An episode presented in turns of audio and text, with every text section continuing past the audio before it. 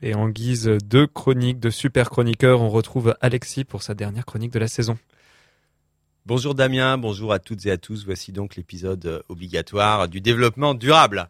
Il fait chaud, le ciel est bleu, les tongs sont de sortie, c'est l'heure de la dernière chronique de la saison en votre compagnie Damien. C'était un grand plaisir et nous allons parler de publicité. Alors bon, nous allons parler de publicité pour en dire du mal, évidemment, mais avant cela, je voulais quand même évacuer quelques points positifs. Euh, parfois, une publicité, qu'elle soit euh, imprimée, filmée ou juste sonore, est belle, vraiment. Pas uniquement parce qu'une superbe créature humaine dont on se demande ce qu'elle fiche là agrémente le paysage ou le produit. Non, quelquefois c'est vraiment beau.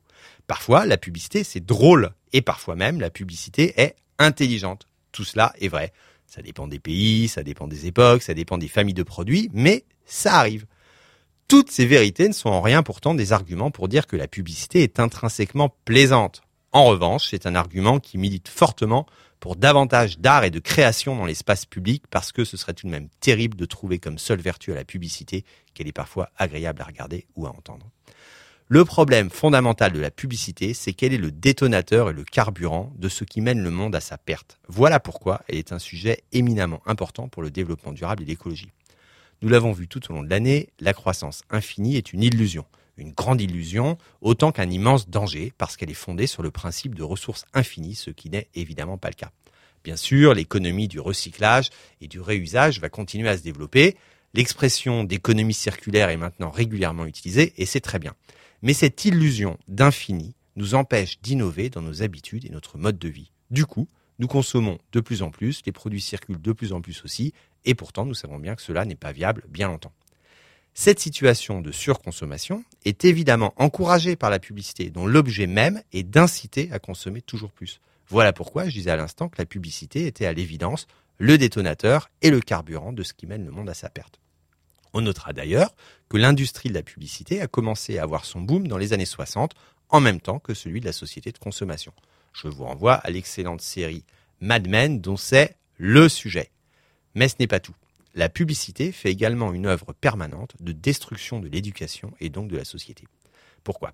En utilisant à n'en plus finir tous les ressorts stéréotypes et schémas sexistes, en faisant l'apologie des instincts de possession immédiate contre la nécessaire résistance à la frustration, en prônant la société du paraître et pas celle de la profondeur et du sens, la publicité dit exactement le contraire de ce qu'il faudrait pour aider la société à aller mieux. Et la publicité a bien plus de moyens, de puissance et de vecteurs que l'éducation, qu'elle soit nationale ou pas. Elle conditionne fortement nos actes et notre manière de penser, sinon il ne serait pas mis tant de milliards dans ce type de dépenses. Alors, chacun s'émeut à raison de l'obsolescence programmée des produits et trouve normal de lutter contre elle. Mais la publicité, c'est exactement pareil. En voulant sans cesse créer de nouveaux désirs, il s'agit bien pour elle de rendre obsolète la satisfaction ressentie afin de créer une frustration irrésistible. La publicité est donc l'industrie de l'obsolescence intellectuelle entretenue. Alors, j'en veux pas du tout à la publicité de lutter contre l'éducation, tout simplement parce que c'est sa nature. La publicité va au plus primitif et au plus profond de l'humain pour susciter un acte d'achat. Elle ne s'embarrasse pas de vrais sentiments car elle n'est pas là pour ça. La publicité n'a pas pour objet de rendre l'homme plus civilisé ou meilleur, mais de le rendre acheteur. Il est donc inéluctable que la publicité lutte contre l'éducation. Ils ont des objectifs radicalement opposés. Alors, que le talent et les techniques publicitaires soient parfois utilisées pour des causes justes et éducatives ne change rien à l'objet fondamentalement nocif de la publicité. D'ailleurs, les grandes agences cherchent toutes à faire des campagnes servant l'intérêt général en les mettant en avant comme gage de leur probité, mais ce greenwashing est un piètre paravent. Alors oui, la publicité, c'est beaucoup d'emplois, mais ces emplois, ils sont payés dans les produits que nous achetons. Sans publicité, tout pourrait coûter moins cher et cette économie nous permettrait de choisir quoi faire de cet argent. Non. Le vrai problème, c'est que la publicité s'est rendue indispensable au fonctionnement de la société. La publicité est indispensable à la presse pour commencer.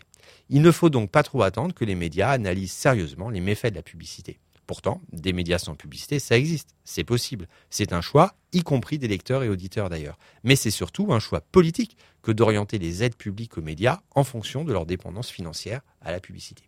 Et puis, la publicité, elle s'est également rendue indispensable aux collectivités locales. En commercialisant l'espace public sur les murs ou les abribus, la publicité apporte des ressources très significatives aux communes et départements. Et compte tenu de la tension budgétaire qui s'impose à elle, c'est pas du tout un sujet neutre. Alors, d'un côté, la publicité rend irrépressible le désir de consommation, et de l'autre, Elle finance les décideurs et influenceurs, médias ou institutions publiques. Il est donc naturel que le combat contre la publicité soit sans cesse considéré comme un sujet folklorique d'extrémistes rétrogrades ou bien doux rêveurs et que ça relève d'analyse alors que ça relève d'analyse extrêmement sérieuse. La publicité, Damien, est un rouage essentiel de la machine productiviste. Elle est très très proche du cœur du réacteur, bien loin dans les racines du mal à traiter pour rendre la société plus durablement et largement vivable. Nous aurons certainement plein plein d'occasions d'en reparler, mais en attendant, je vous souhaite à toutes et à tous des excellents mois de juillet et d'août.